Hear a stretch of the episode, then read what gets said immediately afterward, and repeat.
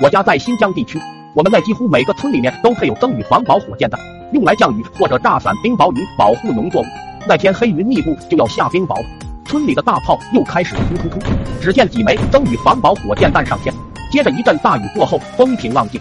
隔天，我和二哥就去农田里面拔野菜喂兔子。我蹲在地上正拔得起劲，突然看到前方草丛里有一个黑色不明物体，屁股上还有一个洞。我赶紧喊来二哥，两人一起给拔了出来。我俩就像发现了新大陆似的，如获至宝。二哥一向见多识广，就说道：“这玩意就是打云的那个炮弹。”我一脸惊讶，那咋办？我们告诉大人吧。不不不，我们还没研究研究呢，说不定还能当废铁卖几个钱嘞。于是乎，我俩就把炮弹悄悄地带回了家，拿出大人修拖拉机的工具。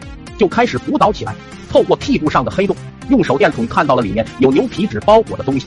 二哥说那肯定是没有燃烧完的火药。我一听，两眼冒光，激动的无法自拔。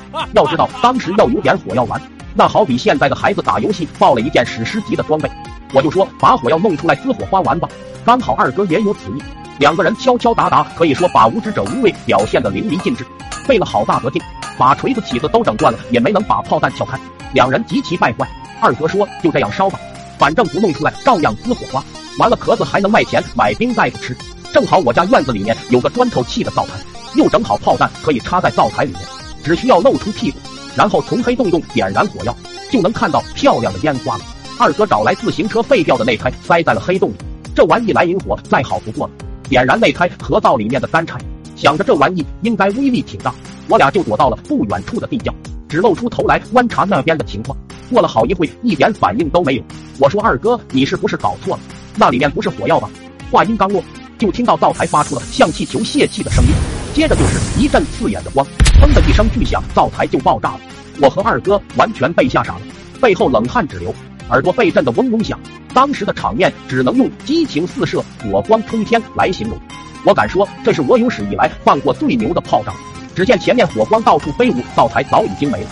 院子里的来福也被吓得倒地抽抽，一股无形的力量瞬间袭来，把我和二哥往后一推，接着地窖就被震塌了。